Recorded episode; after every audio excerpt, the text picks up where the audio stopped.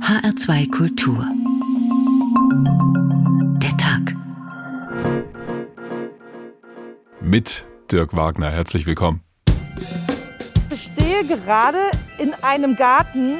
Der ist kein Garten mehr. Das ist ein großer brauner See. Langsam ziehen die Wassermassen durch den Rhein, der an vielen Orten über die Ufer getreten ist. Die Hochwasserlage in Rheinland-Pfalz bleibt angespannt, auch wenn der Regen mal eine Pause macht. I can't stand the rain against my window. Nun hat es viel geregnet und viel geschneit. Die Böden müssen also klitschnass sein. Kommen wir damit besser über den Sommer als in den letzten Jahren? Dieser Niederschlag, der gefallen ist, reicht gerade mal dafür aus, dass die ersten 20, maximal 30 Zentimeter durchfeuchtet sind.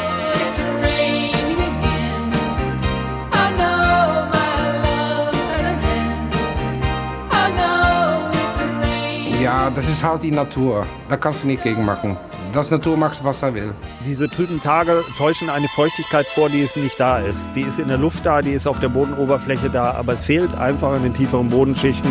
Am Tag, als der Regen kam, langer Sinn. Wenn dieses Auffüllen der Wasserreservoirs fehlt, und das ist definitiv momentan noch so, dann wird es auch im Sommerhalbjahr wieder schnell sehr knapp. Die durstigen Wälder, am Tag, als der Regen Endlich mal wieder grauer Himmel, zwischendurch Regen, dann wieder etwas grau, dann wieder Regen und dann wieder ein bisschen mehr grau und wieder mehr Regen. Das Wetter war nicht wirklich kreativ in den vergangenen Wochen und für alle, die da vielleicht Zweifel haben, ja, die Sonne, die gibt's auch noch, die scheint halt nur über den Wolken und davon haben wir so gar nichts hier unten. Zur Ehrenrettung des Wetters sei aber gesagt, es gab ja ein bisschen Schnee und Eis in den vergangenen Tagen, aber irgendwann taut das auch wieder weg und sucht sich dann als Schmelzwasser seinen Weg in die Flüsse. Das Wetter und auch das Klima scheint nur noch in Extremen vorzukommen. Im Sommer ist es viel zu trocken häufig, im Winter dafür viel zu nass. Deswegen saufen ganze Ortschaften ab in Hessen. Dieses Wasser füllt dann Wiesen, Straßen und Keller, aber eben nicht die Grundwasserspeicher, zumindest nicht so, wie wir das gerne hätten. Das verdunstet einfach viel zu schnell alles. Bei diesem Tempo kommt auch der Wald nicht mehr hinterher und trocknet uns im Sommer einfach weg. Da könnten wir jetzt den Kopf in den nassen Boden oder den Schnee stecken und sagen, ach, bringt doch eh alles nichts. Wir fragen aber heute mal lieber nach guten Ideen, um da rauszukommen aus der Situation und ob das nur Extremwetter ist oder schon der Klimawandel. Zu viel ist nicht genug, wenn der Regen nicht aufhört. So haben wir die Ausgabe heute genannt. In den vergangenen Tagen hat es vom Regen her vor allem auch die Wetterau getroffen in Hessen. Da hat es tagelang geregnet, dann kam noch Schmelzwasser dazu und auf einmal waren ganze Fußgängerzonen unter Wasser. Das ging so schnell, dass die Leute häufig keine Zeit mehr hatten, die Sachen aus dem Keller oder aus dem Geschäft zu holen. Eigentlich ist der Vitaltempel in der Büdinger Altstadt für Schönheit zuständig. Jetzt ist hier schmutziges Wasser durch den Beauty-Salon gezogen. Inhaberin Angelika Schäfer versucht, die Nerven zu behalten. Wir haben das alles erst neu gemacht, auch im hinteren Bereich, wo man nachher hingehen, ist letztes Jahr vom Herrn Leitner gemacht worden. Muss alles jetzt wieder abgebaut werden. Fußböden müssen raus. Die Wände sind auch, das ist auch Holzwand, das muss alles raus. Also es muss eigentlich kernsaniert werden. Ja. Thomas Leitner ist Schreiner in Büdingen. Sein Team ist schon dabei, Einbauschränke im Vitaltempel abzubauen und zwar unentgeltlich. Ich war mit der Freiwilligen Feuerwehr unterwegs ja, am Freitag, Samstag und da habe ich gesehen, was für ein Leid und was für Hoffnungslosigkeit und Hilflosigkeit hier ist. Und da habe ich gesagt, die Woche machen wir mit unserer Mannschaft, was gebraucht wird, wer uns braucht, der soll uns kontaktieren. Und sie sind nicht die einzigen, die einfach anpacken. Die Freiwillige Feuerwehr, die Bauhöfe und nun das kirchliche Hilfsbündnis Kopf über Wasser.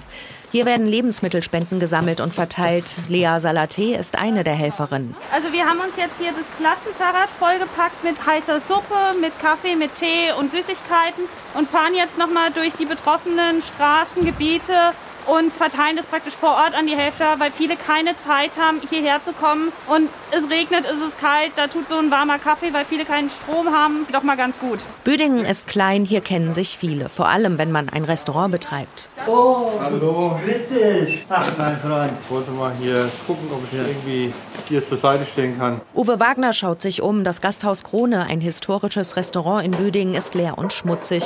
Wirt Jelenko Czirnitsch muss alles erneuern. Schlimm war, Wasser war erst im Keller unten sehr viel. Und dann hat Wasser gedruckt von Keller. Dann sehen Sie da in der Flur, das ist so eine Linie auf der Wand. Das Wasser war bis hier. Das ist unsere Küche. Das war komplett alles unter dem Wasser. Erst Corona, jetzt das Hochwasser. Czernitschs Sohn Alexander hat auf Facebook um Spenden gebeten. Sein Post wurde schon 1700 Mal geteilt. Ich habe heute Morgen gesehen, da sind schon über 2000 Euro überwiesen. Also ich kann es ehrlich gesagt nicht fassen, dass Solidarität so groß geschrieben wird. Ist die Bündingen, ist das so. Und die viele Menschen, das ist toll. Das ist toll, das hast du toll gemacht. Sophia Grüssung steht in ihrer Wohnung. Die Mutter von drei Kindern sieht etwas hilflos aus. Doch auch bei ihr haben die Menschen einfach geklingelt. Also das habe ich jetzt wirklich nicht erwartet. Ja, also die Leute bieten ihre Hilfe an. Die Klassenlehrerin von meinem Sohn kam auch vorbei und hatte uns ein Herd mitgebracht und äh, Kuchen. Ist wirklich ganz toll. Die Stadt berät derzeit über Nothilfen. Außerdem dürfen die Geschäfte für eine kurze Zeit aufmachen, damit sich die betroffenen Büdinger Bürger neu eindecken können. Eindrücke von unserer Reporterin Nina Michalk aus einem der Hochwassergebiete in Hessen. Dort können die Menschen jetzt erstmal kurz durchatmen, weil zumindest kein neuer Regen fällt wegen der Kälte. Die Keller werden dadurch aber auch nicht schneller wieder trocken. Was da gerade passiert in diesem seltsamen Winter, das beobachtet Werner Eckert, Leiter der Umweltredaktion beim Südwestrundfunk. Schönen guten Abend. Hallo, guten Abend, grüße. Sind die Regenmengen, die wir da gerade bekommen haben in den vergangenen Wochen, noch im Rahmen oder tanzen die irgendwie schon aus der Reihe? Nein, die sind ganz im Rahmen. Äh, der Winter ist nun mal feucht bei uns. In Hessen war das sogar gar nicht mal so exorbitant, was da im Januar zum Beispiel runtergekommen ist. Normal wären 63 Millimeter in diesem Monat, 80 sind gefallen. Na gut, das sind gute 20, 25 Prozent mehr. Aber das ist jetzt auch nicht die Welt. Der letzte richtig nasse Monat übrigens war Februar vor einem Jahr, also jetzt genau vor einem Jahr. Der hat richtig reingelangt. Da hat es mehr als das Doppelte der Norm gegeben aber seitdem April, Mai, Juli, September, November, alles extreme Trockenheit mit deutlich unter der Hälfte des Normalwetters, also ähm, des normalen Niederschlags. Also wir sind da gerade mal ein bisschen über Norm in diesem Monat, aber noch lange nicht auf Norm im Jahr. Das mag ja jetzt in der Statistik stimmen, aber wenn uns jetzt jemand aus Büdingen zuhört und sich fragt, was erzählt der Herr Eckert da eigentlich, ja. wie kann es sein, dass es dann trotzdem die Keller voll läuft? Na, äh, wir haben das Problem, dass ähm, diese Niederschläge halt punktuell stark fallen, mit einer Schmelze zusammengekommen sind. Und das ist der Stoff, das wissen gerade Menschen in hochwassergefährdeten Gebieten, an den Flüssen zum Teil auch. Das ist der Stoff, aus dem die Hochwasser sind. Hm. Wenn also äh, da zwei Faktoren zusammenkommen, dann gibt es Hochwasser. Aber Hochwasser ist nicht unbedingt verfügbar für die Süßwasserspeicher. Also von Hochwasser hat man nicht so furchtbar viel. Das steht oben drauf und läuft in der Regel weg. Das ist nicht das, was uns auf Dauer hilft nach zwei, drei Trockenjahren. Dann verfolgen wir mal den Weg des Wassers. Also wenn mhm. das gerade eben als Regen gefallen ist und zwar ziemlich reichlich, wie lange sickert das dann von der Oberfläche weg in den Boden, da wo wir es brauchen? Also das ähm, hängt ein bisschen vom Boden ab. Sandboden, ähm, wie am Rhein und im Ried vielleicht auch, da läuft das Wasser relativ äh, stramm äh, durch. Äh, ähnlich ist es auch bei sehr karstigen Böden, ähm, die also kalkhaltig sind oder äh, gebirgigen Böden mit viel Gestein, da läuft's durch. Aber in Lössböden ähm, oder fetten Ackerböden, Wetterau oder dergleichen, da kann das schon mal 20 Jahre dauern, ehe das Wasser im Grundwasser wirklich ankommt. Das heißt, ein 20 Jahre? Äh, ja, ein Kind, das bei Nieselregen jetzt geboren wird, das äh, kann durchaus Abi haben, wenn das Wasser unten ist. Das ist ja schon erstaunlich, denn ich glaube, die landläufige Vorstellung ist dann doch eine andere. Also mit anderen Worten, das Wasser, das im Winter vielleicht zu viel fällt, das reicht nicht aus, um uns vor einer Trockenheit im Sommer dann zu bewahren? Nein, ähm, wir haben in der Tat ähm, zwei, drei Jahre, jetzt seit 18 eigentlich durchgängig, ähm, zu trockene Jahre gehabt, deutlich zu trockene. Und das betrifft dann auch langfristig die Grundwasserneubildung, also das, was an neuem Grundwasser entstehen kann. Wenn man da vergleicht, die beiden Jahrzehnte seit der Jahrtausendwende mit dem halben Jahrhundert davor, dann sieht man, dass das ein, ein richtig ein sichtbarer Bruch ist mit dem Jahr 2000, 2003 ungefähr. Vor allen Dingen hat das eingesetzt und seitdem ist 33 Prozent, also ein Drittel weniger Grundwasser pro Jahr neu gebildet worden in Hessen speziell. Woran liegt das, dass die Grundwasserspeicher offenbar nicht mehr so aufgefüllt werden, wie das früher mal der Fall war? Das liegt weniger an den Niederschlägen selbst. Da ist die Tendenz sehr uneinheitlich, übrigens auch die Prognose sehr uneinheitlich. Es liegt vermehrt daran, dass die Temperaturen gestiegen sind. Und höhere Temperaturen bedeutet, dass der Boden sich erwärmt und mehr Wasser verdunstet. Und der zweite Faktor ist ein ganz spannender. Wir haben nämlich bedingt durch den Klimawandel längere Vegetationsperioden. Das heißt, die Natur schlägt im Frühjahr früher aus und geht auch ein bisschen später schlafen im Herbst. Und diese längere Vegetationsperiode, die hat zur Folge, dass die Pflanzen mehr Wasser umsetzen. Also sie verdunsten dann auch mehr und das vor allen Dingen diese beiden Faktoren zusammengenommen führen dazu, dass die äh, Verdunstungsrate deutlich höher ist, als das früher der Fall war und unterm Strich bleibt dann weniger übrig um es mal mit so einem bekannten Begriff zu benennen, das Grundwasser gerät offenbar mehr unter Stress seit ein paar Jahren. Sagt, sagt man so, ja, ja. Grundwasserstress, das ist schon richtig. Ähm, man sieht es auch an der, wenn man lange äh, Verlaufskurven anguckt. Wir hatten mehr Jahre ähm, seit 1950, in denen einfach Spitzen entstanden sind, die wir seit 2000 nicht mehr oder seit 2003 exakt nicht mehr haben, gar nicht mehr haben. Also in Hessen sind schon mal Mitte der 60er in einem einzigen Jahr über 200 Millimeter neu ins Grundwasser gekommen und jetzt erreichen wir meistens die 100 nicht hm. mehr. Und ähm, im Schnitt, wie gesagt, macht es ein Drittel weniger aus.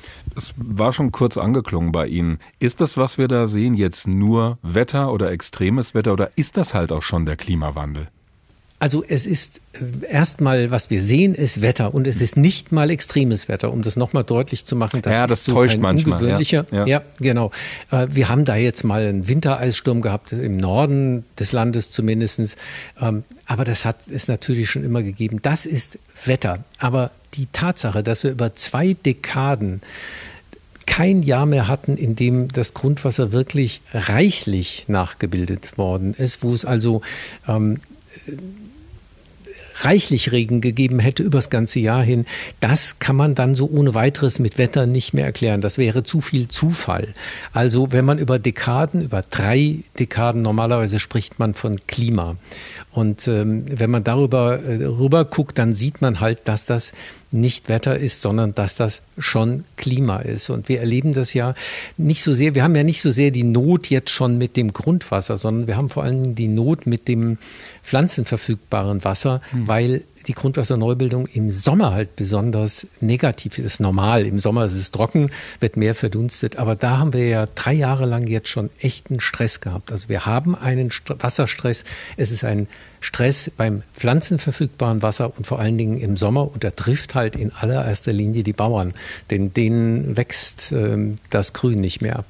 Die Einschätzung von Werner Eckert aus der Umweltredaktion beim SWR. Vielen Dank bis hierhin. Wir reden nachher nochmal miteinander, gerade zum Thema Klimawandel und wie wir das irgendwie in den Griff bekommen könnten.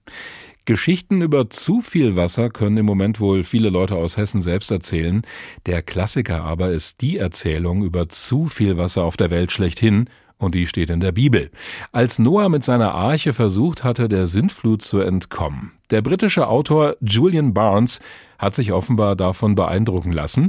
In seinem Buch eine Geschichte der Welt in zehneinhalb Kapiteln beschreibt er die Reise aus der Perspektive eines Holzwurms. Der ist irgendwie als blinder Passagier auf dieser Arche gelandet und dort erlebt er sein blaues Wunder.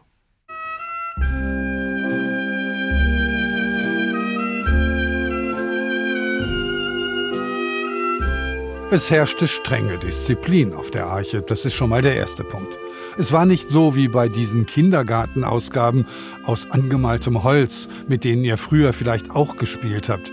Allenthalben glückliche Pärchen, die aus der Behaglichkeit feingeschrubbter Boxen fröhlich über die Reling lugen.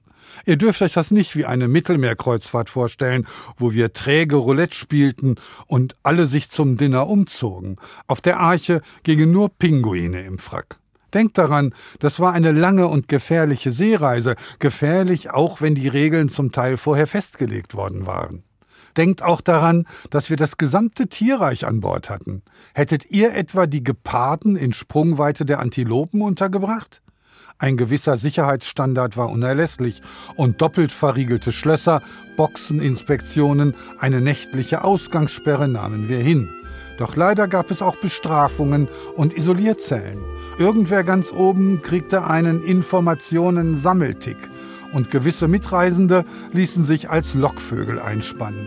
Ich muss zu meinem Bedauern berichten, dass das Verpfeifen bei der Obrigkeit mitunter weit verbreitet war. Das war kein Naturschutzpark da auf unserer Arche. Bisweilen war das eher so etwas wie ein schwimmendes Gefängnis.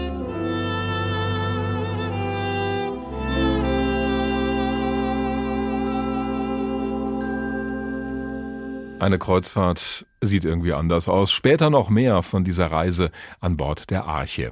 Zu viel ist nicht genug, wenn der Regen nicht aufhört. So heißt diesmal der Tag in HR2 Kultur.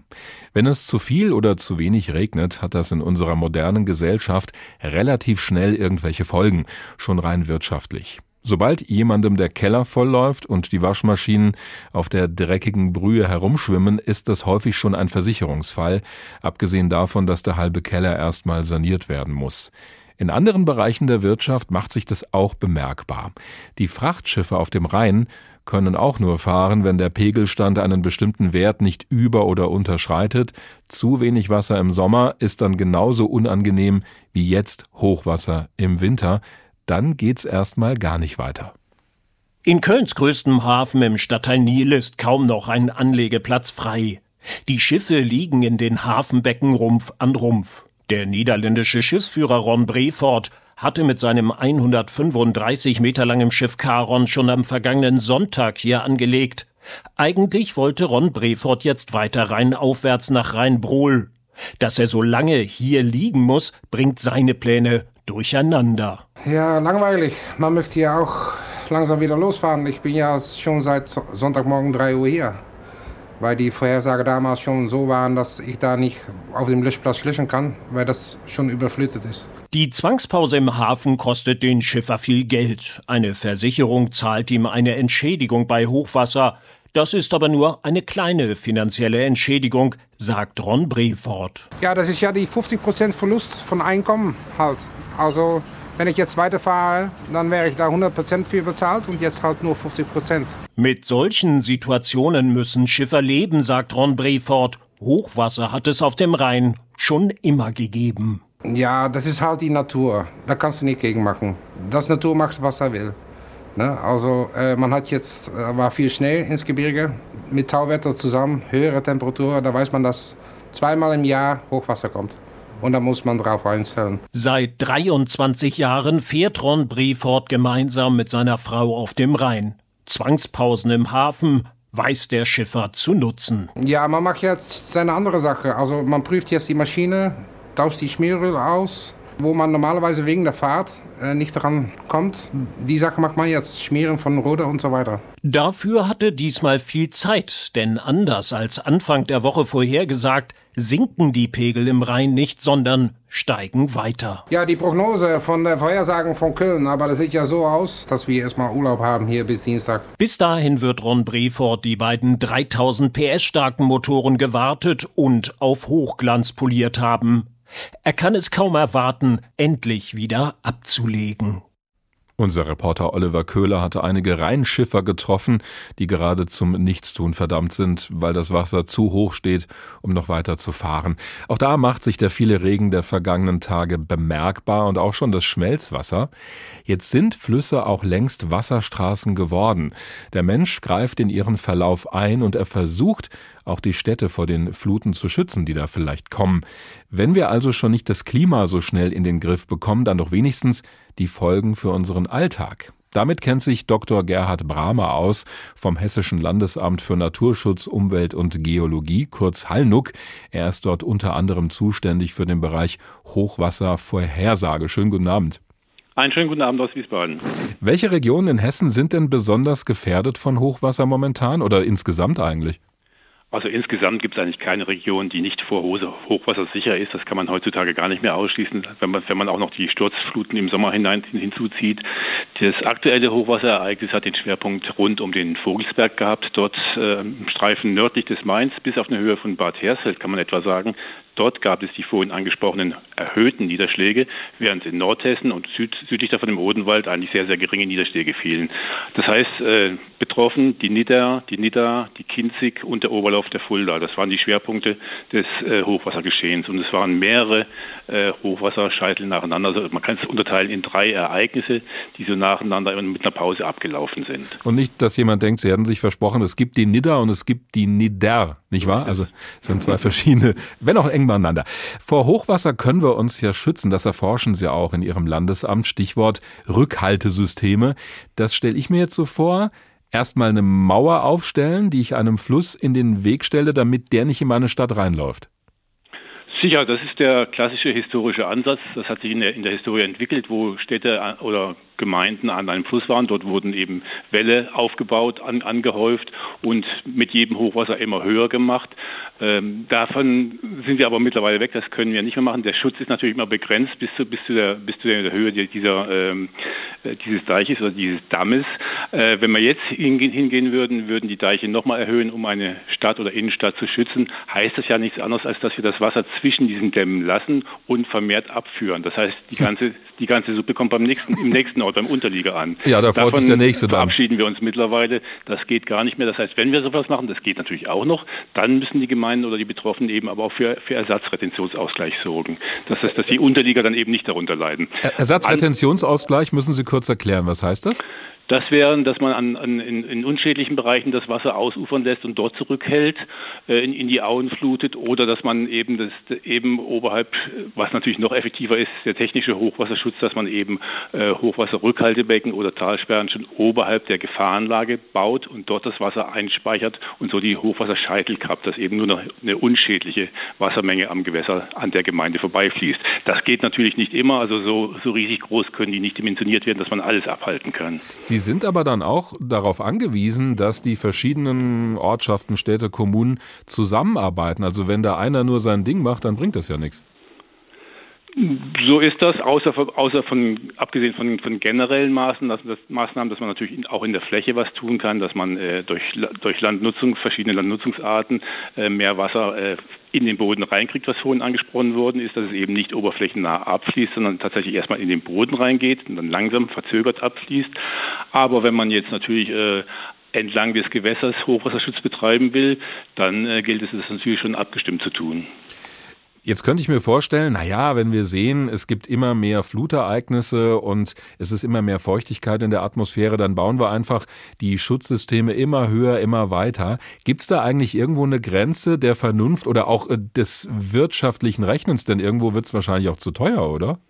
Ja, auf jeden Fall. Der Hochwasserschutz ist nicht äh, für umsonst zu haben. Das ist sehr teuer. Ähm, auch bei allen Maßnahmen, die beispielsweise im Land Hessen gebaut werden, hoch, beispielsweise Hochwasserrückhaltebecken, das sind durchaus teure Maßnahmen. Da müssen Dämme gebaut werden, da sind große Betonbauwerke äh, einzubringen. Ähm, die müssen natürlich auch in der, im, in der Vorplanung schon äh, analysiert werden, wie ist das Kosten-Nutzen-Verhältnis. Das heißt, äh, wie groß ist der potenzielle Schaden bei einem, der kumulierte Schaden bis zu einem beispielsweise 100-jährigen Hochwasser, hm. wie groß sind die Baukosten, wie schreibt sich das ab? Und das sprechen wir von, von äh, effizienten äh, ähm, Hoch, Hochwasserschutz, Hochwasserschutzpreis und entsprechend der äh, ents entsprechende Einordnung werden auch nur diejenigen Maßnahmen vom Land beispielsweise gefördert, die da wirklich äh, sich rentieren, die Sinn machen aus, aus finanzieller Sicht natürlich. Weil Sie gerade so eine Hausnummer genannt haben, womit planen Sie denn? Also nehmen Sie da das 100-jährige Riesenhochwasser oder gehen Sie da noch weiter? Was ist da Ihre Hausnummer? Also für Hochwasserrückhaltebecken in Hessen beispielsweise sind die sind üblicherweise ausgelegt, um einen 50 bis 100-jährigen Hochwasserschutz äh, unterhalb äh, darzustellen. Das ist so die Größenordnung. Aber das heißt aber auch, wir haben das, wir haben natürlich auch größere als 100-jährige Ereignisse oder als 50-jährige ja, genau. Ereignisse. Dann können die den Schutz nicht mehr bringen. Das heißt, sie können natürlich immer noch einen Teil einspeichern, aber dann werden sie irgendwann überlastet und es geht natürlich, äh, dann ist trotzdem mit einem Schaden zu rechnen. Also das ist eine Abwägung, ist auf der anderen Seite, weil das Stichwort auch immer wieder auftaucht, auch die Renaturierung eine andere Möglichkeit, also einen Fluss weitestgehend wieder in seinen ursprünglichen Zustand zu versetzen? Ja, das ist natürlich auch eines der Dinge, die, die man eher so als, als in, der, in der Fläche ansieht, äh, die auch zusammen mit der Wasserrahmenrichtlinie und der Hochwasserrisikomanagementrichtlinie durchgeführt werden. Was es da alles gibt? In großem Umfang, ja, die, die spielen dann zusammen. Das, das so, so Renaturierung zum Beispiel, das sind ja das sind synergetische Prozesse, die helfen dem, der Gewässerökologie, helfen aber auch dem dezentralen Hochwasserschutz. Mhm. Allerdings ist zu sagen, dass ähm, der, der, der, der Nutzen des Hochwasserschutzes durch so eine Gewässerrenaturierung ist natürlich vorhanden. Äh, ähm, drückt sich aber stärker eigentlich nur bei kleinen und mittleren Hochwassern aus. Das heißt, wenn wir jetzt hier von so einem 100-jährigen Hochwasser oder 50-jährigen Hochwasser reden, wo wir die Schäden haben, ähm, da kann das nicht richtig helfen. Aber wenn ich Sie richtig verstehe, das sind ganz viele Bausteine, also angefangen von der Renaturierung, die, wenn ich Sie richtig verstanden habe, ja nicht so riesig was bringt, aber schon was beitragen kann. Ja, ja bis hin zu den Mauern, die wir am Ende aufbauen, das muss man alles zusammendenken. Das ist, muss man, muss man alles zusammen sehen. Und alle diese Dinge, die werden natürlich auch in diesen Hochwasserrisikomanagementplänen, Stichwort Flächenvorsorge, die wir ja aufstellen alle sechs Jahre. Jetzt sind wir gerade dabei, wieder einen zu Ende zu bringen. Die werden zusammengestellt. Dann werden an den Gewässern werden auf, wird aufgezeigt, welche Maßnahmen machen da Sinn, welche fehlen noch und was, was kann man tun. Aber es wird natürlich eben auch aufgezeigt, welche Flächen sind betroffen vor seltenen häufigem Hochwasser, wie hoch ist dann die Überflutungstiefe in diesen Bereichen, sodass man sich auch als Anwohner darauf einstellen kann. Weil das ist der dritte Punkt der, des Hochwasserschutzes, nämlich die Hochwasservorsorge. Wenn ich weiß, was auf mich zukommt, kann ich schon teilweise Dinge, da, Dinge tun oder ich kann mich zumindest darauf einstellen, äh, dass ich weiß, ich, dann kann ich da schnell das und das, die, die Keller räumen oder das und das muss, muss ich tun oder ich muss irgendwelche Spunde, Spunde anbringen, um darauf vorbereitet zu sein. Mhm. Und auch wenn das auch alles nicht geht, dann gibt es natürlich auch immer noch die Hochwasserversicherung in der Fläche. Ja, das ist dann klar am Ende, wenn es ums Geld geht. Ja, natürlich. Danke für diesen Einblick in den Bereich Hochwassermanagement. Dr. Gerhard Bramer vom Hessischen Landesamt für Naturschutz, Umwelt und Geologie. Einer, der das Ganze ziemlich gut gelöst hat, also einer großen Flut aus dem Weg zu gehen, ist der Holzwurm in dem Roman von Julian Barnes. Dieser Wurm hat sich mal eben an Bord der berühmten Arche Noah geschlichen und da merkt er schnell, das ist keine Spaßfahrt und das Personal und die Gäste an Bord, die sind auch nicht das Wahre.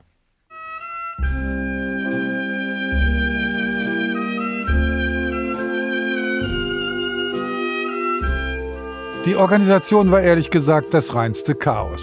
Noah wurde mit dem Bau der Archen nicht planmäßig fertig.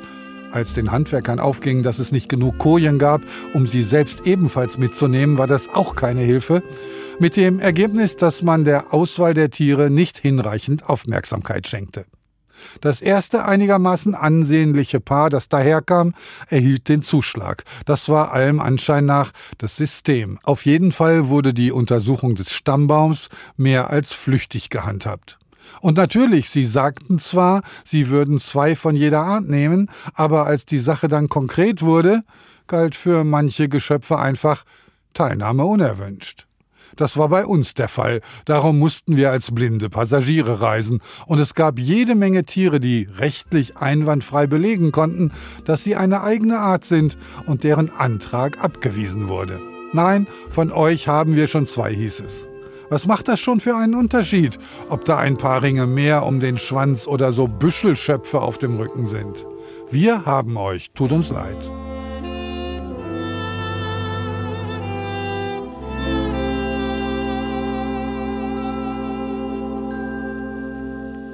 So ist das auf der Arche, wenn die große Flut kommt. Zu viel ist nicht genug, wenn der Regen nicht aufhört, der Tag in H2 Kultur. Wir bewegen uns da heute zwischen zwei Extremen hin und her.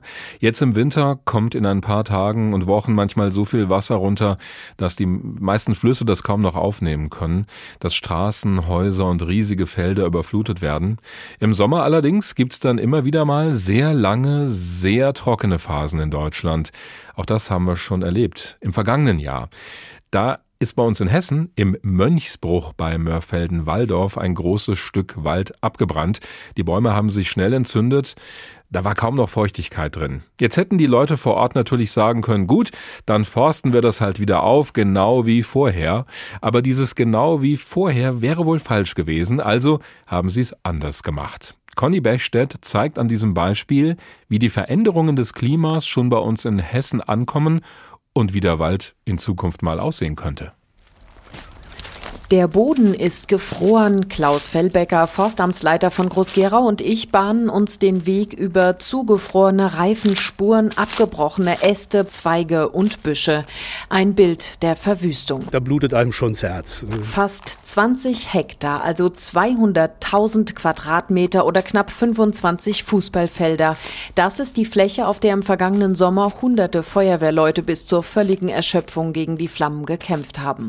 Thomas Winkler, Bürger Bürgermeister von Mörfelden-Walldorf erinnert sich. Es war der größte Feuerwehreinsatz, den Mörfelden-Walldorf erlebt hat. Zum einen von der Länge her, sieben Tage lang ging der Einsatz und dann eben auch von der Materialschlacht. Schon lange vor Ausbruch des Feuers hatte Klaus Fellbecker mit Argusaugen auf seinen Wald geschaut und mit großer Sorge. Denn 2020 war schon der dritte Sommer in Folge, der viel zu heiß und viel zu trocken war. Dann geraten die Bäume unter Stress. Trockenstress, Hitzestress. Und das führt dazu, dass alle möglichen Gegenspieler, vom Borkenkäfer angefangen bis hin zu den Pilzen, die normalerweise zwar immer vorhanden sind, aber nicht in großen Dichten, plötzlich überhand nehmen und die Bäume zum Absterben bringen. Das Feuer war also nur eins der Probleme, die durch den Klimawandel auf die Wälder zukommen. Inzwischen sind alle Bäume auf der Brandfläche gefällt, Kiefern, Buchen und junge Eichen. Hunderte Festmeter Holz liegen an den Wegen rund um das Brandgebiet. In den kommenden Wochen und Monaten wird die gesamte Fläche von 20 Hektar abgeräumt und für die Aufforstung ab Herbst vorbereitet. Robuste Sorten werden es sein, die dort gesetzt werden, erklärt Klaus Fellbecker. Nein, keine Palmen, äh, auch, auch keine äh, Baobab-Bäume. Wir müssen einfach momentan sehen, äh, es ist zwar eine Tendenz, ganz logisch, äh, dass das Klima sich ändert, aber auch die Bäume passen sich in bestimmten Bereichen an. Es ist natürlich so, ein Altbaum, der schon 140 Jahre hier steht und wächst, der kann sich so schnell nicht anpassen. Junge Bäume haben vielleicht eher die Möglichkeit, sich mit ihrem Wurzelwerk und auch mit ihrem Blattwerk an diese veränderten klimatischen Voraussetzungen anzupassen. Anpassen müssen sich die Pflanzen, denn auch Meteorologen beobachten schon länger die Entwicklung zu trockenen Sommern und nassen Wintern mit den problematischen Konsequenzen für den Boden. Denn trotz der seit Wochen gefühlt üppigen Nässe von oben ist ganz weit unten noch nichts angekommen, erklärt Thomas Ranft von der HR Wetterredaktion. Der obere Meterboden der ist schon sehr gut durchfeuchtet. Aber wir hatten drei Jahre Dürre und der Meter darunter, also von ein bis zwei Meter Tiefe, da ist es noch staubtrocken. Und in so einem Boden versickert Wasser ein Zentimeter am Tag. Das heißt, da brauchen wir 100 Tage für den nächsten Meter, in dem es immer wieder drauf regnet. Und wenn jetzt viel kommt, landet das gar nicht im Boden, denn der ist ja oben schon gesättigt. Das fließt ins Gewässer und irgendwann ab ins Meer. Das bleibt gar nicht in Hessen. Und das bedeutet dann auch für den Wald bei Mörfelden-Walldorf. Die Bäume werden sich umstellen müssen auf das veränderte Klima. Und die Wälder der Zukunft werden eher Mischwälder sein, mit robusten Arten wie Eichen, Hainbuchen, Winterlinden und je nach Region auch Kiefern. Soweit der Bericht von Conny Bechstedt. Dr. Johannes Weidig hat zugehört. Er ist Förster und er arbeitet für Hessen Forst. Das ist der Landesbetrieb, der hier bei uns in Hessen vor allem für den Staatswald zuständig ist, aber nicht nur. Hessen Forst bietet auch für den Wald der Kommunen oder für private Waldgrundstücke seine Dienste an. Schönen guten Abend. Eben war er noch da.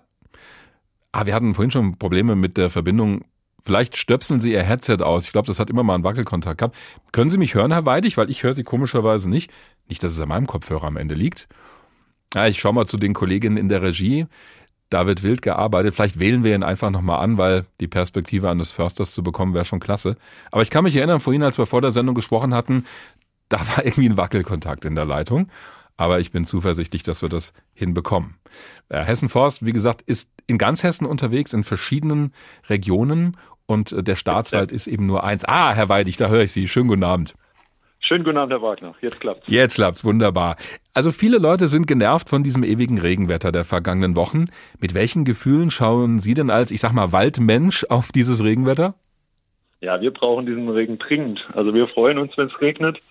Denn wir haben es ja in Ihrem Beitrag schon gehört, Herr Ranz hat es auch gesagt, äh, wir nehmen es sehr, sehr feucht wahr, aber in Wirklichkeit haben uns die letzten drei Jahre so viel Trockenheit beschert, dass wir eigentlich noch über eine viel längere Zeit äh, Regen brauchen, um den äh, Waldbodenspeicher eben so aufzufüllen, dass die Pflanzen genug oder die Bäume mit guten Bedingungen und einer guten Wasserversorgung wieder in den Frühjahr starten können. Also für uns reicht der Regen noch nicht, wir freuen uns, wenn es regnet.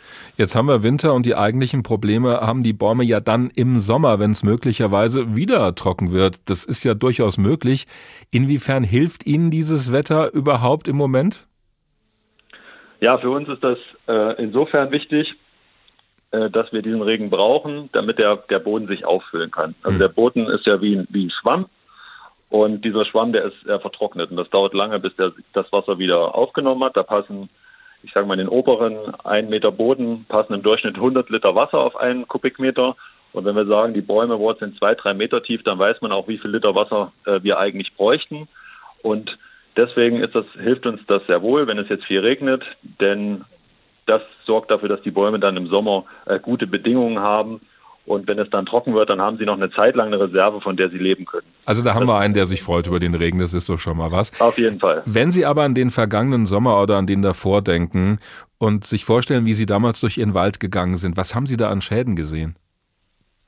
Ja, los ging das ja im Prinzip schon im Jahre 2018. Im Januar, da hatten wir einen großen Sturm, Friederike, der vor allem hier in Nordhessen gewütet hat und ähm, sehr vor allem eben Nadelwälder geworfen hat. Und danach das war eben ähm, ja für uns eine bedauerliche Konstellation.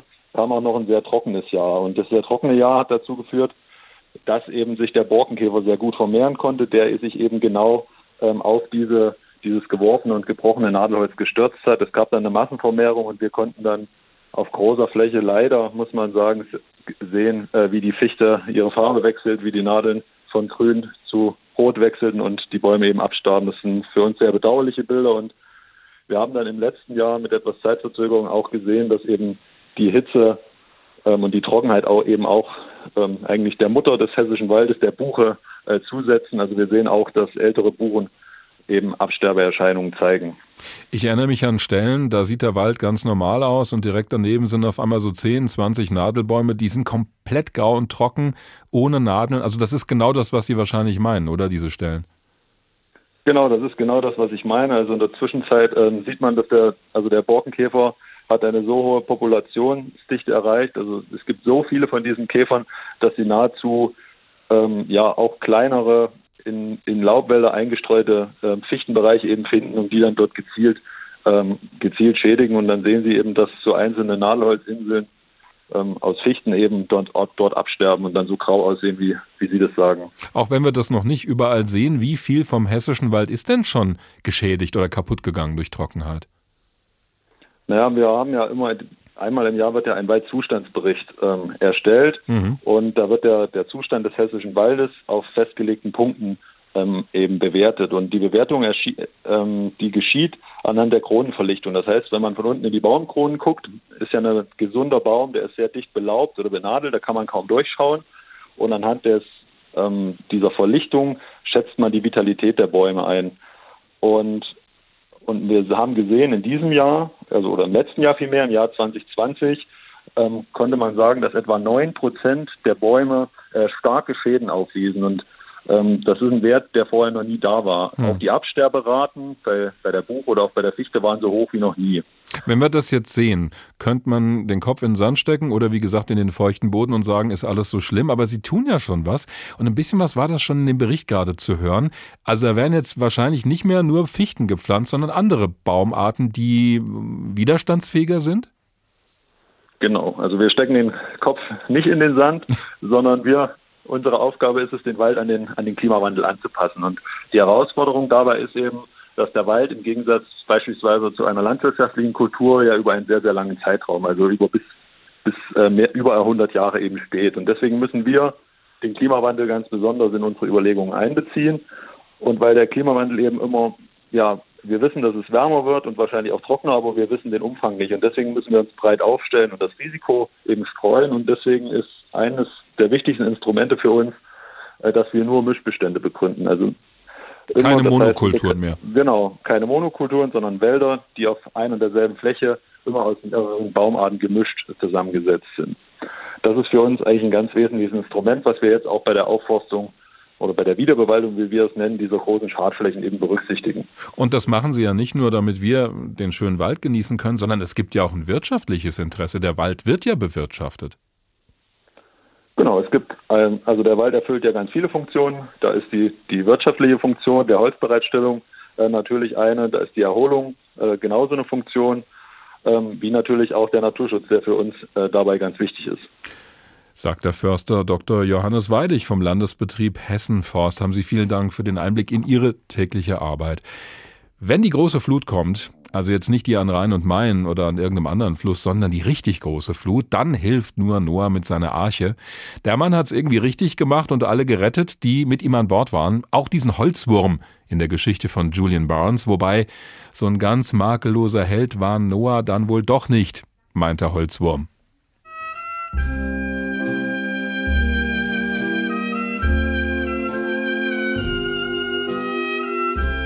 Zeitweise stand Noah durchaus auf der Kippe. Die Arche wurde nicht planmäßig fertig. Die Handwerker mussten ausgepeitscht werden. Hunderte von verstörten Tieren bivakierten bei seinem Palast und keiner wusste, wann der Regen kommen würde.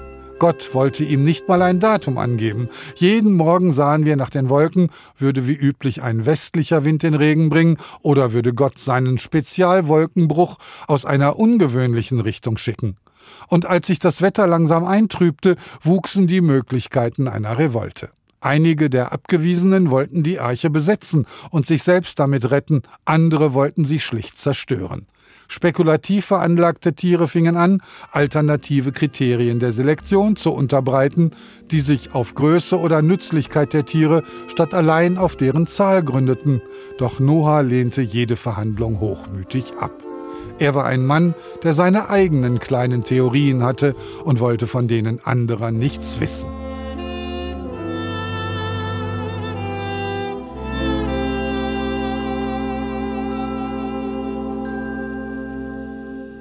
Hier ist H2 Kultur der Tag. Es gibt Schätzungen, die besagen, dass jedes Jahr weltweit ein Schaden von rund 100 Milliarden Dollar entsteht, weil Flüsse über die Ufer treten und Ortschaften überschwemmen oder sonst was passiert. Das wird sich nicht alles damit bewältigen lassen, dass wir immer mehr Hochwasserschutzmauern in die Gegend stellen. Der Klimawandel an sich ist das Problem und dem haben die Länder weltweit den Kampf angesagt. Allen voran, so behauptet sie es zumindest auch, die Europäische Union. Die Staaten haben beschlossen, wir wollen den Ausstoß von Kohlendioxid senken und zwar bis 2030 um mindestens 55 Prozent, immer gerechnet im Vergleich zu 1990. Das ist das Referenzjahr. 2030 ist jetzt nicht mehr so lange hin. Das klingt durchaus ambitioniert. Und vor allen Dingen ging es dabei am Ende auch ums Wasser. Die EU-Kommission hatte das Thema Hochwasser und Überflutungsgefahr anfangs wohl unterschätzt. Als Europas Staats- und Regierungschefs Ende Dezember über die neuen Klimaziele verhandelten, war das eines der Streitthemen. Länder mit Gebieten unterhalb des Meeresspiegels pochten auf besondere Berücksichtigung ihrer Lage, ebenso Inselnationen. Sie wären als erste von steigenden Meeresspiegeln betroffen. Und so wurde aus dem letzten Europäischen Ratstreffen 2020 ein nächtlicher Verhandlungsmarathon, bevor die Regierenden frühmorgens einen Durchbruch verkünden konnten. Eine sichtlich erleichterte Bundeskanzlerin stellte die Beschlüsse vor. Dass wir ein gemeinsames europäisches Reduktionsziel bis 2030 von 55 Prozent haben, das halte ich für ein ganz, ganz wichtiges Ergebnis. Dafür hat es sich auch gelohnt, eine Nacht nicht zu schlafen.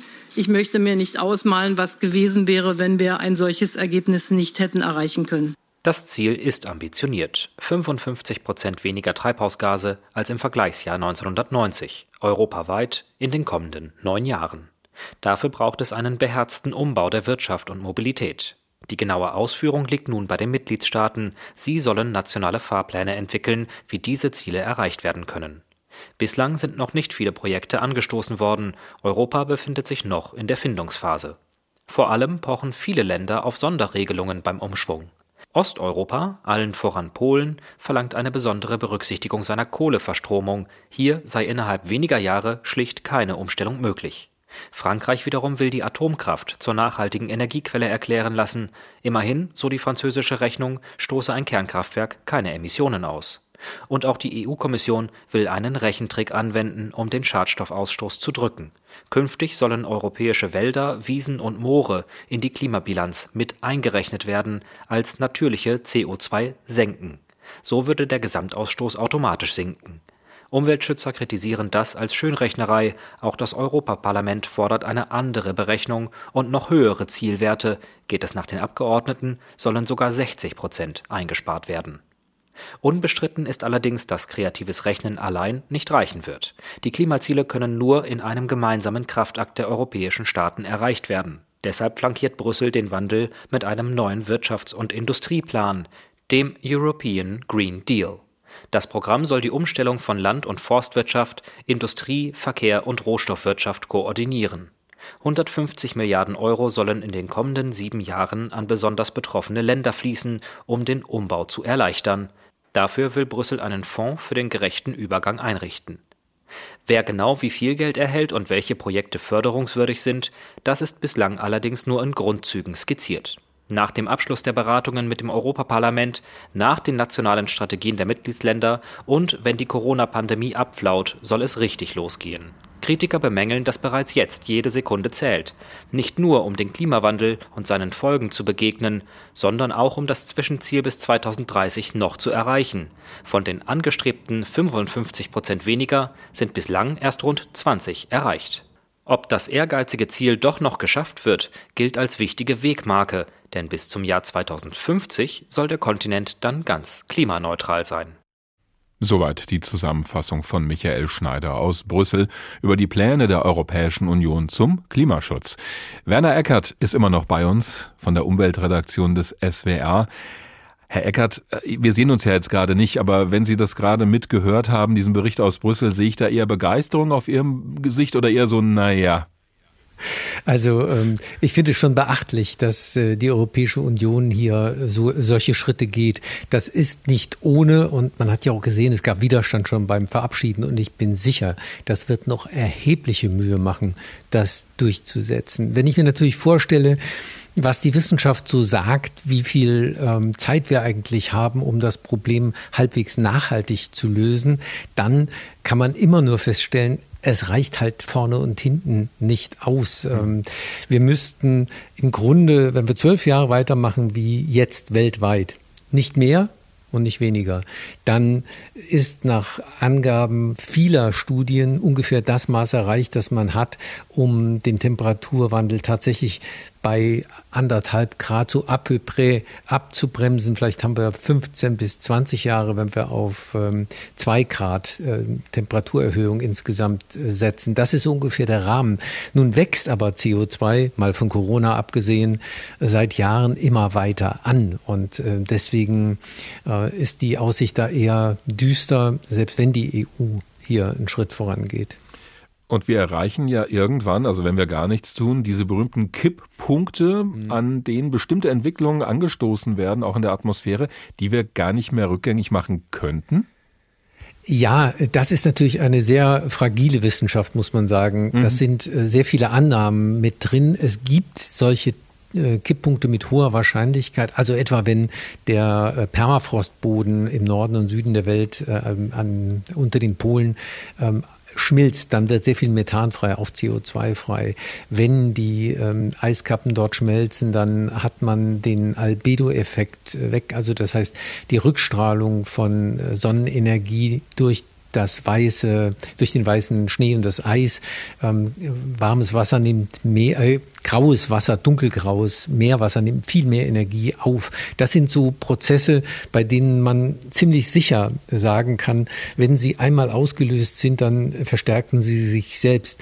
Aber da wird niemand die Hand ins Feuer legen können, bei welcher Temperatur das passiert. Der mhm. Weltklimarat IPCC hat eben so eine äh, wissenschaftliche Abschätzung, sage ich mal, gemacht und gesagt, mit anderthalb Grad Temperaturerhöhung insgesamt, wir haben aber schon ein Grad seit der industriellen Revolution, mit anderthalb insgesamt wären wir auf der sicheren Seite mit hoher Wahrscheinlichkeit.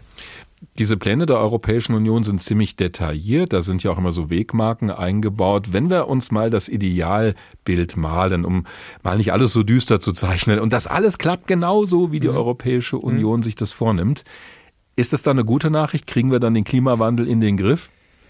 Ja, also es ist eine gute Nachricht. Ja, ähm, das äh, sehe ich ja auch so, sagte ich zu Beginn schon. Mhm. Also ähm, man muss es auch im Kontext sehen mit den Ankündigungen, die China gemacht hat, die nicht ganz so konkret sind, aber auch relativ ermutigend. Und auch gerade jetzt sind dort wieder Entscheidungen gefallen, die eigentlich ähm, ganz gut aussehen. Also etwa, dass man eine Behörde abstraft, die zu viel Kohlekraftwerke genehmigt hat in der Vergangenheit.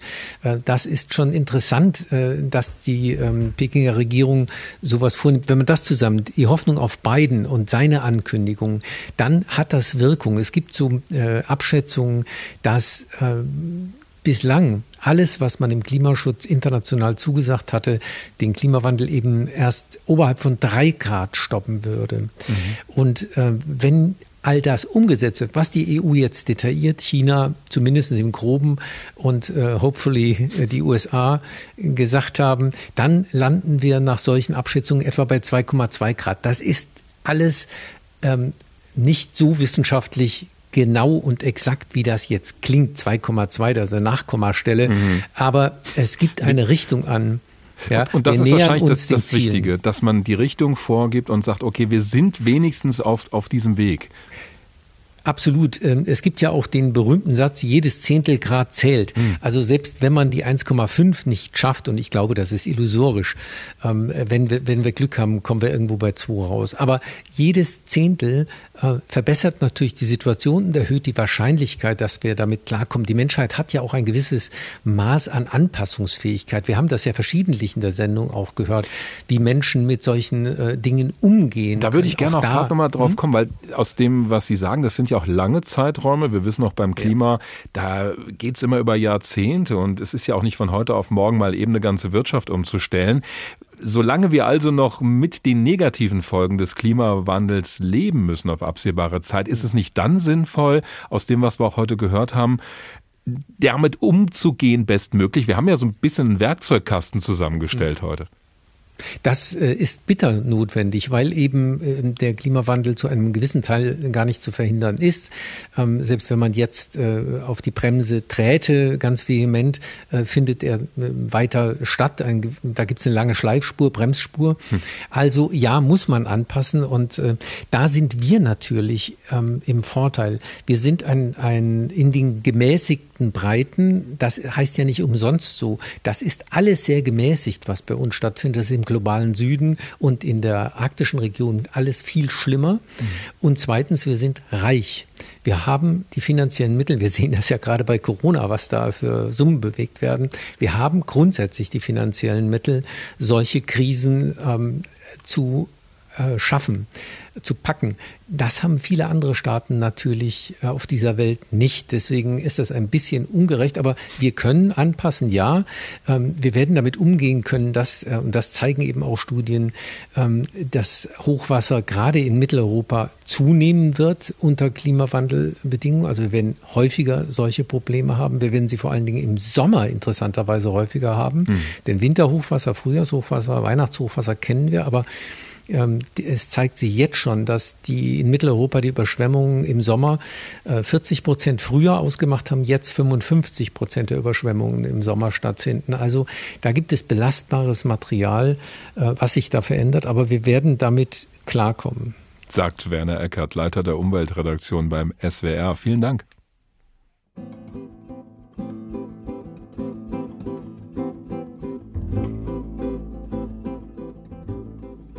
Zu viel ist nicht genug, wenn der Regen nicht aufhört. Darüber haben wir heute gesprochen.